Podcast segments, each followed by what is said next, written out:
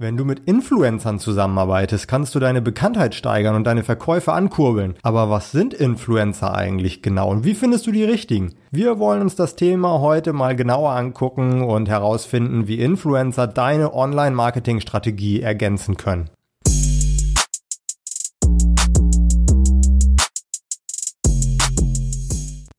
Influencer sind im Prinzip Menschen, die in den sozialen Netzwerken sich und sich selbst als Marke etablieren. Also sie fokussieren sich meistens auf ein bestimmtes Thema, posten täglich Content dazu und bauen sich so eine Community aus Fans und Followern auf. Man kann Influencer auch quasi als Promis bezeichnen. Nur dass Influencer nicht durch traditionelle Medien wie Fernsehen oder Radio bekannt geworden sind, sondern durch YouTube, Instagram und TikTok. Die größten Influencer in Deutschland haben mehrere Millionen Follower auf ihren Kanälen. Von einigen hast du vielleicht auch schon mal gehört. Zum Beispiel Dagi B oder Bibis Beauty Palace, die im Beauty-Bereich aktiv sind, Pamela Reif mit ihren Fitnessvideos oder die Zwillinge Lisa und Lena, die durch Tanzvideos und Lip-Sync-Videos bekannt geworden sind. Es gibt eine ganze Menge. Es gibt aber auch viele kleine Influencer mit nur ein paar tausend Followern. Da spricht man dann von Mikro-Influencern. Die sind teilweise auch in diesen gleichen Fitness- und Beauty-Bereichen oder Modebereichen aktiv, aber auch in nischigeren Bereichen. Da erzielt man dann vielleicht nicht so eine hohe Reichweite, hat dann aber sehr spezialisierte Influencer. Also ich würde mal behaupten, dass es kaum einen Bereich und kaum eine Branche gibt, in der nicht auch Influencer aktiv sind inzwischen. Also egal was du machst, es gibt bestimmt Influencer, mit denen du kooperieren kannst.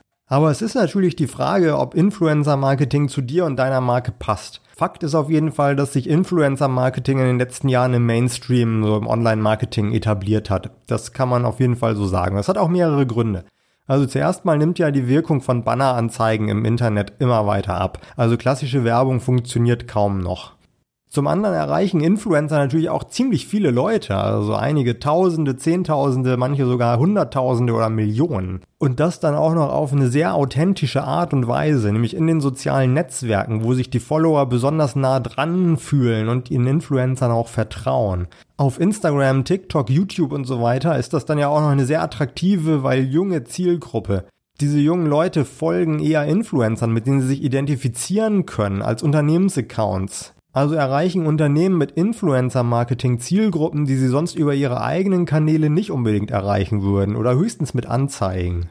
Ich habe gerade schon das Thema Vertrauen angesprochen, das spielt nochmal eine besondere Rolle. Bei vielen Influencer-Kampagnen geht es ja darum, dass die Influencer dein Produkt zeigen sollen. Und wenn eine Person, der man vertraut, ein Produkt empfiehlt, ist man ja viel eher geneigt, es auch zu kaufen, als wenn nur die Marke selber sagt, wie toll sie ist. Influencer sind für ihre Follower eben sehr vertrauenswürdig und gerade in jüngeren Zielgruppen eifern die Fans ihren Vorbildern auch nach, wollen die gleichen Produkte benutzen.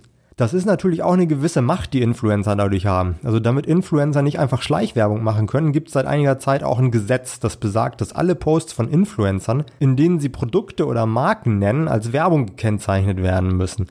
Dem Erfolg von den Marketingkampagnen mit Influencern hat das meines Wissens nach aber keinen allzu großen Abbruch getan.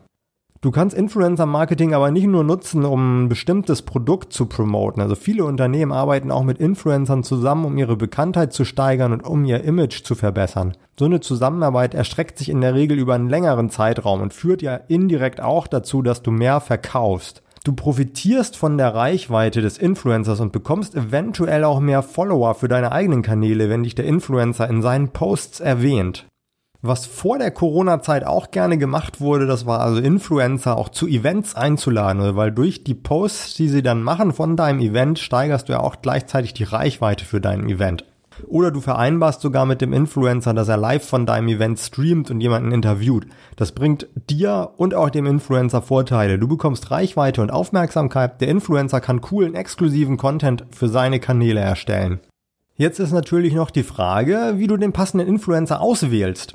Also ich habe ja schon gesagt, es gibt für so ziemlich jeden Bereich Influencer. Vor der Auswahl solltest du dir klar machen, welche Ziele du mit deiner Influencer-Kooperation verfolgst und welche Zielgruppen du auch ansprechen willst. Ich bin auf jeden Fall ein Fan von langfristigen Kooperationen. Also ich glaube, es ist nachhaltiger mit einem oder auch mehreren Influencern mit jeweils 10.000 Followern zusammenzuarbeiten, als dass du einen Influencer nimmst, der eine Million Follower hat und der dann aber nur dein Produkt einmal in die Kamera hält.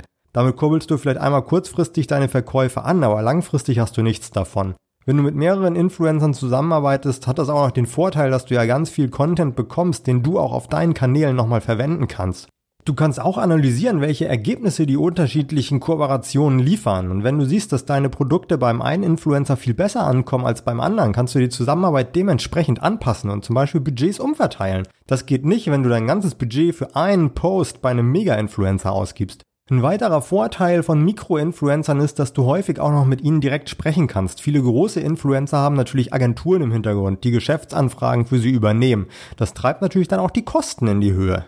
Wie findest du jetzt aber die richtigen Influencer? Da gibt es grundsätzlich zwei Möglichkeiten. Du suchst selbst nach interessanten Leuten. Das ist zwar aufwendig, aber im Prinzip ja kostenlos, nur deine Zeit. Vielleicht kennst du auch welche aus deinem Umfeld oder hast Kollegen, die mit welchen Firma zusammengearbeitet haben. Ansonsten kannst du natürlich auch bei Instagram nach relevanten Hashtags suchen oder einfach googeln und dir dann aus den Ergebnissen die passenden Leute für dich aussuchen. Oder du benutzt eben ein Influencer-Marketing-Tool. Das wäre die zweite Variante. Da kannst du mich relativ einfach nach Bereichen und Schlagworten segmentieren und bekommst dann auch eine Übersicht an Influencern angezeigt. Außerdem bieten die Tools in der Regel noch Zusatzfunktionen. Zum Beispiel siehst du verschiedene Insights über die Influencer, wie das Engagement der Follower mit den Posts, die Demografie der Follower und noch einiges mehr. Also ein Influencer-Marketing-Tool ist schon sehr praktisch, aber es kostet natürlich auch was. Also falls dich das interessiert, solltest du zuerst mal mehrere Tools vergleichen. Wenn du jetzt Lust auf Influencer-Marketing bekommen hast, dann hoffe ich, dass ich dir einen groben Einblick hier geben konnte und will nochmal betonen, dass es wirklich wichtig ist, am Anfang sich eine Strategie zu überlegen und sich Ziele zu setzen. Was will ich überhaupt mit meinem Influencer erreichen? Bis morgen.